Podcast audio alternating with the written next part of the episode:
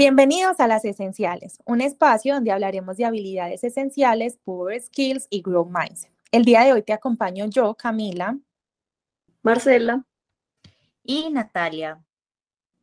Bueno, hoy nos acompaña un invitado muy especial que es Otoniel Úsuga, director de operaciones de Sofca, y el tema que vamos a tratar hoy son las buenas prácticas para el cuidado.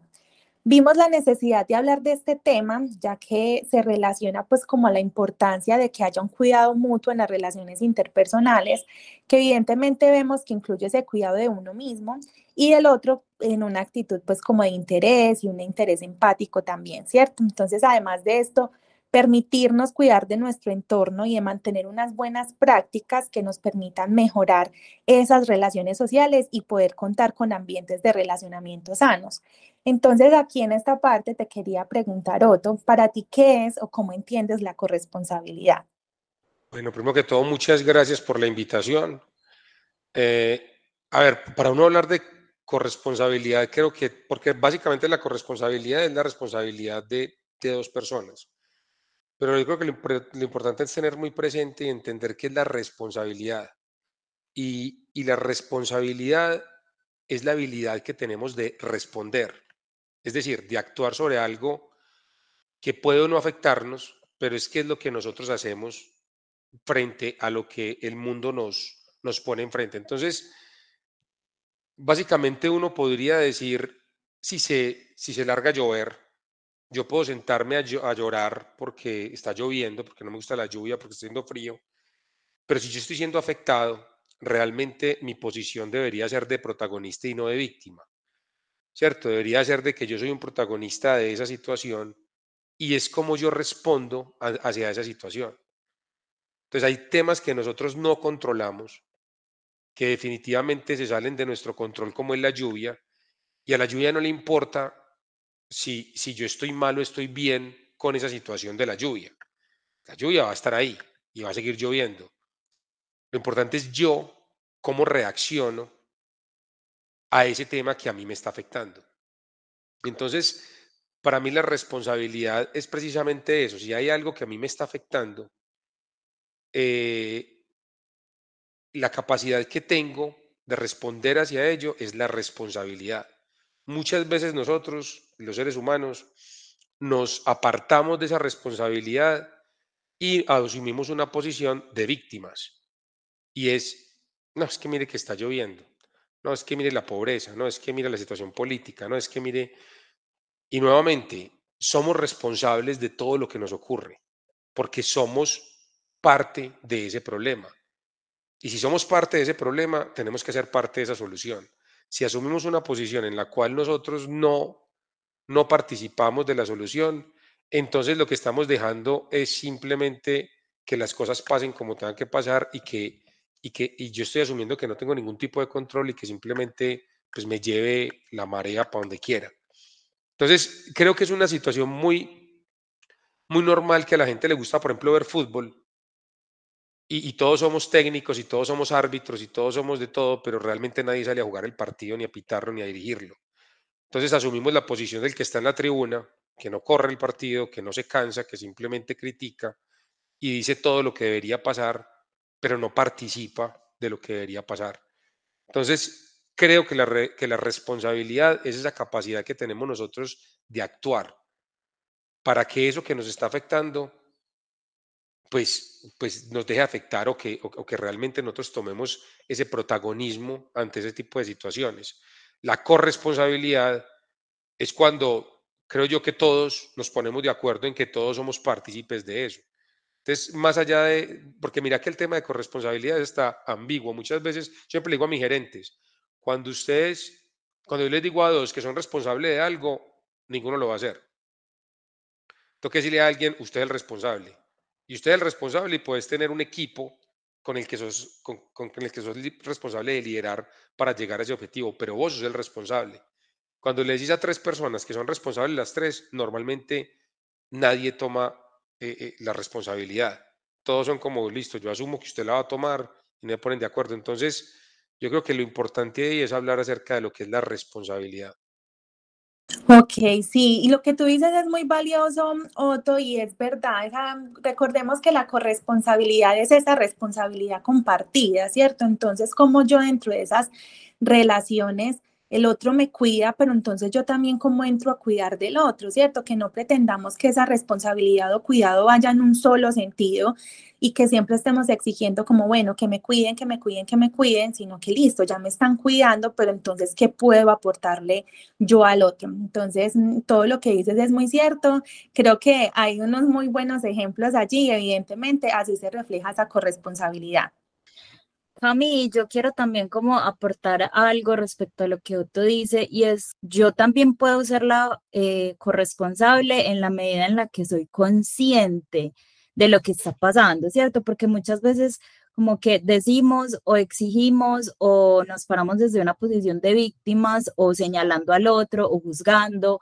Inclusive hay muchas cosas de, pues como digamos, del entorno que no podemos controlar. Hay muchas cosas que definitivamente por más que queramos, no las podemos controlar, pero tenemos que tener la conciencia suficiente de entender qué sí podemos hacer, qué está en nuestra zona de influencia, ¿cierto? Está bien como pasar eh, como primero un proceso de entendimiento para poder conocer qué puedo y no puedo cambiar, pero definitivamente esa responsabilidad tiene que venir desde la conciencia y es que tanto soy consciente de que realmente las cosas no las estoy haciendo de la mejor manera o que tanto soy consciente del el poder que tengo sobre mis acciones o el poder inclusive que tengo sobre las otras personas, ¿cierto? Entonces es como, yo creo que todo parte de esa conciencia y es eh, pues como el primer punto o el primer paso para poder después pararme no desde una posición de víctima, sino de protagonista y ser mucho más proactivo para poder encontrar una solución a todo eso que me está pasando. Sí, yo creo que aquí hemos estado hablando como de un asunto de reciprocidad, eh, cómo, me, cómo me cuida el otro y cómo lo cuido. Y pues en este sentido, eh, quiero eh, hacer la siguiente pregunta a Otto y es, otro, ¿cómo entiendes lo que es el significado de cuidarse uno mismo y cuidar el otro? Y allí va mi otra pregunta, eh, que cuál sería la importancia del cuidado del entorno. A ver, el tema de cuidar es un tema bien, bien, creo yo, bien malinterpretado. Eh, porque uno se puede acomodar en ese cuidar como quiera, pero a mí me gusta pensar en cuidar como, como la relación de los padres con los hijos. Eh, ¿cuál, ¿Cuál es el objetivo de un padre con el hijo, el, objetivo final? Es crear una persona o ayudarle a esa persona que se desarrolle de tal manera que nunca dependa de uno, sino que tenga completa autonomía, la capacidad de estar sin mí. Eso es lo que en la naturaleza eternamente ha sucedido, ¿cierto? Entonces, cuando, es más, usted lo ven en los animales, cuando, cuando un tigre coge a su tigrillo lo que hace es educarlo para que eventualmente pueda ir a cazar solo y tenga su independencia. Vos no creas, o no cuidas a alguien si lo haces dependiente de vos, ¿sí o no? Formas una dependencia de esa persona. Pero muchas veces las personas entienden que cuidar es precisamente eso. Entonces, por, nosotros trabajamos en una empresa de desarrollo de software y cuando y cuando hablamos del cuidado, porque el cuidado hace parte esencial de lo que nosotros hacemos, hace parte de lo que, de que lo que es nuestro propósito. Eh, entonces las personas dicen, ayúdame con esta tarea. Eh, y la persona va y le ayuda y se la hace. Si vos me decís lo cuido, yo te digo, no, no lo cuidaste. Entonces puedes estar convencido que lo cuidaste porque le hiciste la tarea. Pues realmente cuidarlo es ayudarle a que entienda cómo hacer la tarea para que tenga más autonomía. Cuando la persona viene y dice, eh, cuídame porque me tengo que ir tres días, porque no sé, tengo cualquier cosa y no cumplo mis, mis, eh, mis compromisos. Ojo, hay diferentes tipos de situaciones acá y no quiero entrar en el detalle, pero muchas veces pensamos que cuidar es casi que hacer lo que la persona quiere hacer, ¿sí o no? Es que me voy a ir de paseo con mi novia tres días. No, no haz ah, que no me estás cuidando. Entonces, eh, creo que es altamente malinterpretado y cuidar viene del latín, del latín cogitare, que es pensar. Entonces yo creo que antes de uno salir a cuidar, debe pensar qué es cuidar, cómo cuido, realmente cuál es la acción de cuidar ahí. Les cuento yo, yo, yo, yo en mi vida lo que más amo es a mi hijo y a a mi hija y a mi esposa. Y hay veces que para mí cuidar me duele. Por ejemplo, los domingos a mí me gusta descansar en la casa eh, y en la tarde estoy acostado con mi esposa viendo una película y viene mi, mi hija que tiene ocho años y me dice, estoy aburrida. Para ella tal vez cuidar es que yo me pare y la lleve a un parque, o la lleve a cine, o la lleve a comerse un helado, o la lleve donde una amiguita, o le traigo una amiguita a la casa. Para ella de pronto eso es lo que ella espera como cuidar. Mi respuesta a ella es, ¿y quién es el problema? Estás aburrida. Pues yo estoy bien. Y ella me dice, no, pero, pero yo estoy aburrida. Yo estoy bien. Pues vos tenés un problema, yo no tengo ningún problema. Ah, soluciona tu problema. Papá, pero es que estoy aburrido. Y tenés muñecas, y tenés un patio, y tenés un perro, y tenés muchas cosas para desaburrirte. Asumí tu responsabilidad, porque yo estoy bien. Anda y desaburrite. Entonces, antes de eso, tuve momentos en los cuales yo decía, no, pares y vámonos con mi niña porque pero realmente estoy permitiendo que ella solucione su problema. Realmente la estoy cuidando si yo no le dejo que ella tenga una situación con el que no se siente cómoda y que ella debería poder solucionar. Eso no quiere decir que todos los problemas que ella tenga los va a solucionar ella a los ocho años, no. Pero este tipo de problemas sí. Tenés toda la capacidad de mirar cómo lo tenés que solucionar. Y para mí eso es cuidar. Y en el momento no es cómodo. Es más incómodo cuidar bien que cuidar mal. A lo mejor es mucho más cómodo para mí decir, vámonos para cine. O vámonos a comer un helado. O venga, yo le traigo una amiga y voy a ver a mi hija feliz y yo me voy a sentir feliz. Y es más, les diría que es casi un acto de egoísmo. Porque eso me va a hacer sentir feliz a mí. Y seguramente va a ser más difícil tener esa conversación con mi hija, que ella hasta se enoje y diga, qué pereza. Pero siento que realmente ahí la estoy cuidando, porque estoy construyendo en ella un hábito de responsabilidad ante algo que, la está, que, le está generando una incomodidad. Y que no soy yo el que tengo que ir todos los, todo el momento, la mamá, a solucionarle sus problemas. Entonces, lo que estoy tratando de construir es una persona que, que, que, ojalá en muy corto plazo pueda ser una persona autónoma y no genere dependencia hacia otros. Y, y, yo creo que todos hemos visto en las familias cuando tenemos personas que las cuidan así, ¿sí o no? Tiene 18 años y, ay, no, es que el niño se chocó y venga a ver cómo le solucionamos el problema. Entonces me dice, pero ya tiene 18 años, ya el man está como viejito, ¿no? Entonces, eh, el, tema con, ese cuidar, como les digo, yo creo que es altamente, altamente mal interpretado y nosotros debemos acudir a cómo nace la palabra, la etimología de la palabra cuidar, que viene ese latín, pensar, y es antes de usted actuar de una manera impulsiva de cómo cuidar, debería pensar cómo realmente ayudo, cuido, apoyo a esta persona y no lo me voy por la parte que es más fácil y más sencilla para mí. Otro qué perspectiva tan interesante del cuidado. Eh, y me lleva mucho como a la metáfora de enseñar a, pescar, eh, más que dar como el, como el pez. Eh, me parece muy, muy interesante esa perspectiva. Ahorita hablamos como el tema de reciprocidad es que yo te cuido, por ejemplo, en un entorno de empresa, yo te cuido y pues obviamente vos me cuidas a mí también como empresa, yo te cuido con unos beneficios, con unos temas de cultura, donde te cuidamos en, temas de, de, estar pendiente, de una cercanía, de varios asuntos, pero también vos como me cuidas a mí como colaborador, con el cuidado de los recursos del cliente, eh, pero también esa perspectiva es muy chévere porque es también yo, desde mi rol, como te ayudo a que vos también te autogestiones y puedas resolver como los problemas. O sea, que aquí voy a estar, pero también te voy a enseñar eh, o a pensar incluso, a preguntarte para que vos encontres también las soluciones. Entonces me parece una perspectiva muy chévere. Sí, yo creo que ese tema es importante porque nos permite también ir un poquito más allá, eh, pero complementando con lo que decía Otto, también pienso que es importante entender cómo quiere ser cuidado el otro, ¿cierto? Inclusive, no solo, o sea, no es en una sola dirección.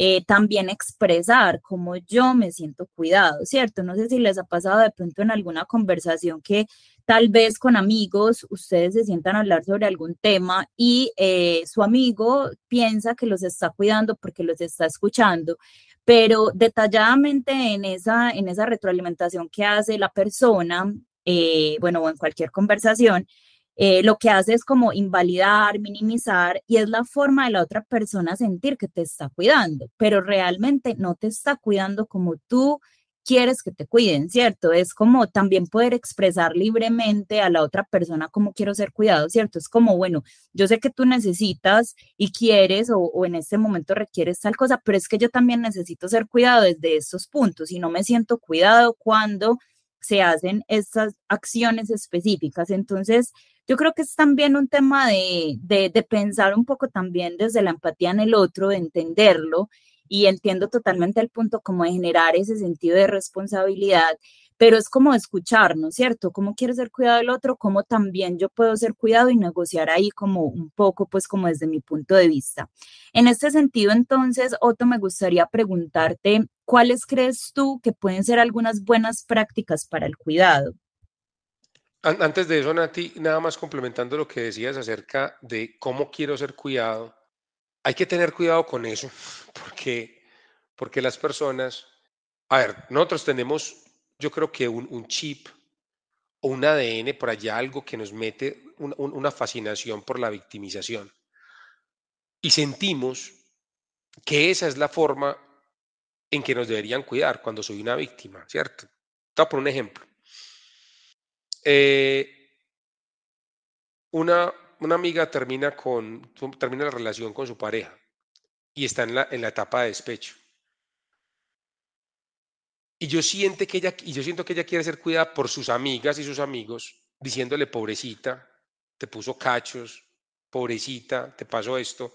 Es más, en algún momento yo veo que lo disfruta. Es más, yo creo que está diciendo, se va a acabar esta noche, voy a conseguir otro hombre y espero que me ponga cachos rápido para poder llegar otra vez aquí porque esto que estoy viviendo es, lo que me, estoy gozando. Todo el mundo es pobrecita esto, pobrecita aquello. Y cuando vos haces una pregunta, ¿cómo aportaste vos a que esto sucediera? El malo sos vos.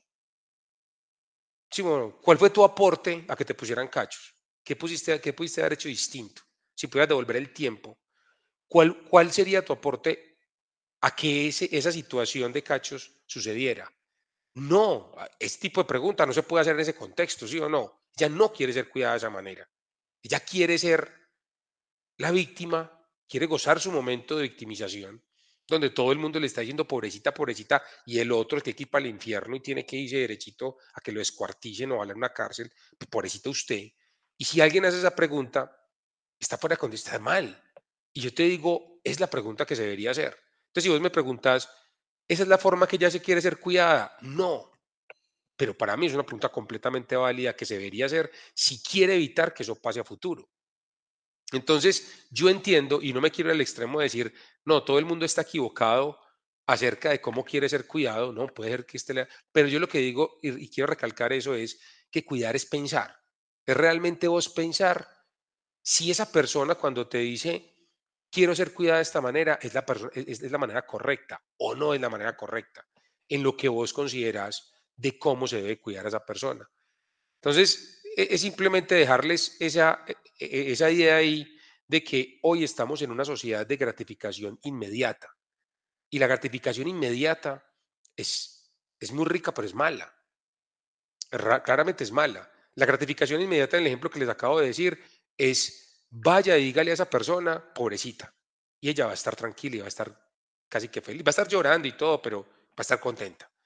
En el fondo está contenta. La mala, o, la que ya no quiere, lleva un poquito más de proceso, ¿sí o no? Lleva un poquito más de, mirarse a uno mismo y decir, yo cómo estoy aportando a esta situación y qué debo hacer para, para cambiarla. Y tiene en medio una conversación incómoda, difícil, que tenés que abordar y para mí e, es mucho más cuidado ese que el otro.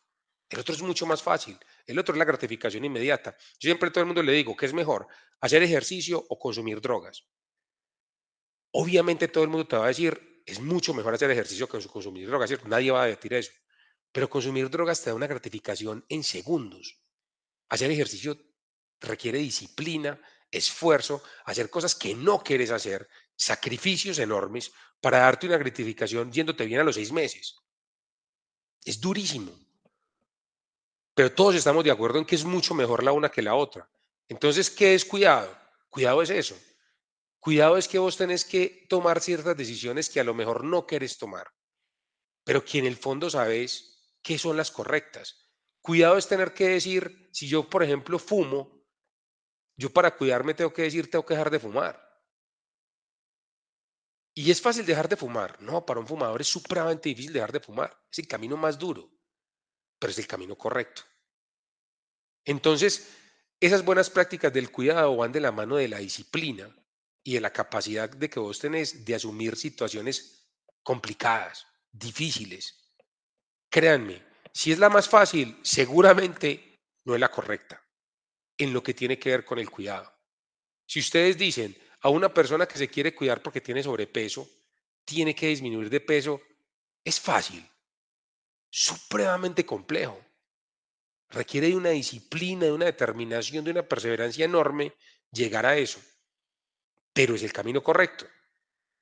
Entonces, como les digo, cuidado viene de pensar y normalmente viene de, temas que son incómodos, difíciles, conversaciones difíciles que tienes que abordar para poder llegar finalmente a ese cuidado. Yo quería decir algo ahí con respecto a eso que ustedes comentan y el cómo queremos ser cuidados y siento que dentro de las buenas prácticas debe de haber también como esa apertura a la comunicación, al feedback, ¿cierto? Y aceptar también lo que nos están diciendo. Porque me acordaba acá con eso que tú decías, Otto, que por ejemplo yo el otro día le hice una torta a mis papás. ¿cierto? Y yo dije, no, esa torta me quedó genial, ¿sí? Entonces ya que yo le di un pedazo a mi papá y le dije, pa, del 1 al 10, ¿qué tan rica me quedó esa torta? Y yo esperaba que él me dijera un 10, ¿cierto? Porque uno en el amor infinito que espera que los papás le tengan, pues uno espera esa respuesta. Sí, llega mi papá y se queda pensando, es que yo le pongo un 7 y yo toda ofendida, yo como que un 7, no, dígame un 10, ¿cierto? Pero es verdad, o sea, mire que eso también es como una retroalimentación y a veces dentro de eso cuidado esperamos que todos nos lo resalten, que todos nos digan que es excelente, pero también hay que ser conscientes de que uno debe esperar la verdad por parte del otro y no ofenderse por eso, ¿cierto? Entonces yo siento que eso también es como una buena práctica, esa apertura a la opinión del otro, a que se den como esos espacios de feedback, de retroalimentación, ¿cierto? Entonces siento que igual yo, por ejemplo, también pienso que eh, esa comunicación permite que haya una buena relación, ¿cierto? A veces vamos a tener que tener conversaciones incómodas, pero con conversaciones incómodas se van forjando esas relaciones, entonces siento que eso puede entrar dentro de esas buenas prácticas del cuidado.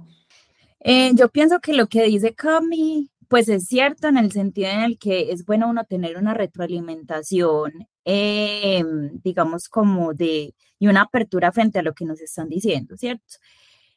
Mm, pero pienso que no hay que irnos a los extremos, ¿cierto? No hay que pensar que porque el otro nos está diciendo de pronto cómo quiere ser cuidado, quiere decir que se está victimizando, ¿sí? Siento que hay que tener, o sea, todo parte como de la asertividad. La asertividad es un balance, no es irnos al extremo de yo pienso que esto es correcto y así es de una forma imponente y agresiva, así es y yo yo lo pienso de esa manera, ni irnos a la flexibilidad absoluta de todo lo que quiere el otro lo voy a hacer, ¿cierto? Es también como tener una apertura, pero yo también pienso que a veces es bueno ser escuchado en cómo quiero ser cuidado, ¿cierto? Es decir, yo pienso que sí es importante también estar dispuestos desde la empatía a entender al otro, porque es que sí, está bien, nosotros sabemos lo que, yo creo que casi todas las personas sabemos lo que está bueno y lo, que está mal, como que tenemos ese criterio para decidir y decir, no, lo que tú estás haciendo definitivamente está muy mal y yo no te voy a cuidar porque te esté dando las cosas, yo te tengo que enseñar, ¿sí?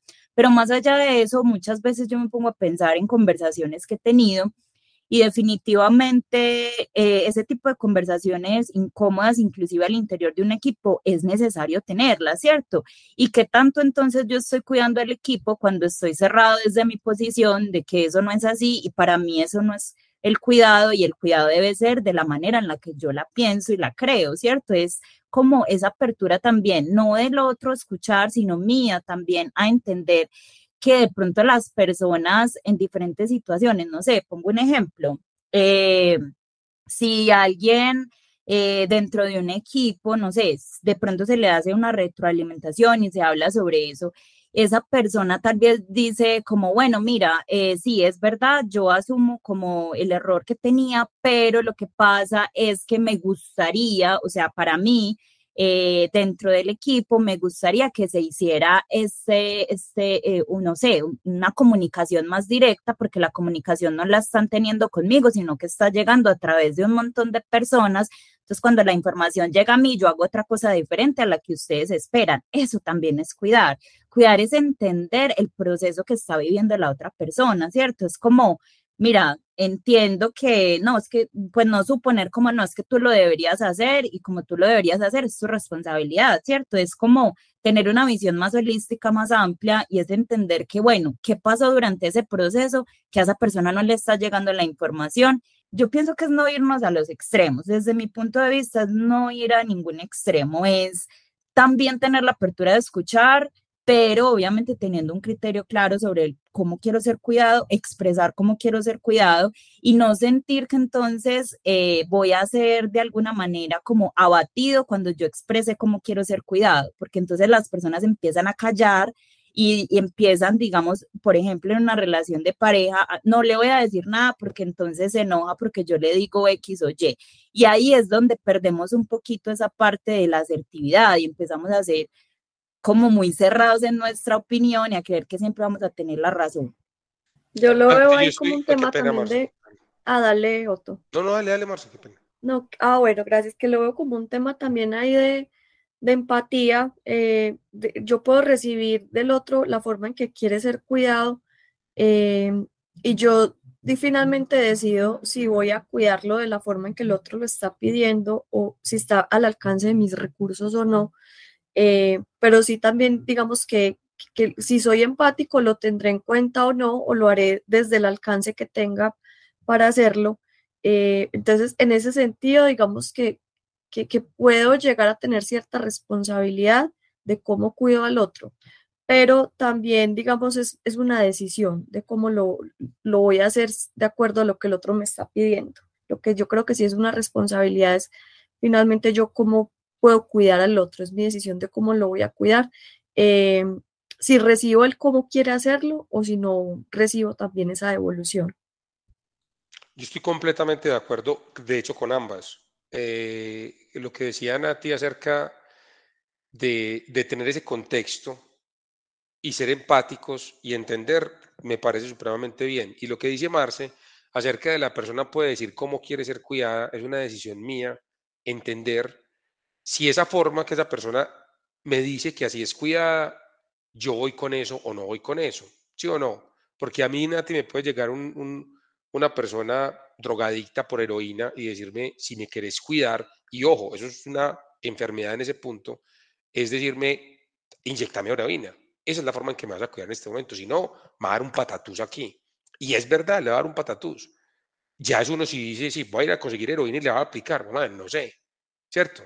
Pero claramente la persona siente y estoy seguro de que en ese momento lo va a dar de esa manera, si me quieres cuidar, es eso, dame heroína, eso es lo que yo necesito. Entonces, como dice Marce, yo soy completamente abierto y empático a escuchar la situación. Por ejemplo, el ejemplo que yo les ponía ahorita acerca de esa persona que terminó su relación porque le pusieron cachos. A lo mejor el momento de, de decirle eso no sea esa noche. A lo mejor esa noche todo lo que esa persona necesita es el apoyo de sus amigas y decirle pobrecita, pobrecita, pobrecita, pues si realmente la quiero cuidar, eventualmente y en un corto plazo, sí debería hacer eso. Si yo simplemente me fui con el pobrecita, de todo corazón, siento yo que no estoy ayudando, que no estoy cuidando. Lo que hice fue simplemente como una droga, darle una gratificación rápida, inmediata, pero luego, pues no me importa, ¿cierto? Ya es algo y me voy. Entonces, seguramente si ustedes piensan en esa situación, Si es una persona muy cercana a ustedes, ustedes seguramente lo harían después.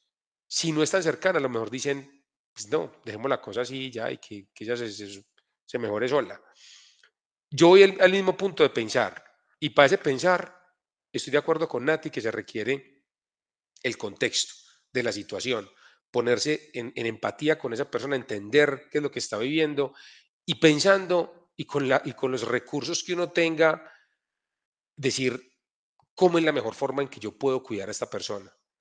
Pero sí les diría que, que, que a lo que la persona te diga, esta es la forma que quiero ser cuidado, lo tendría que revisar, ¿sí o no? Nuevamente vuelvo al pensar.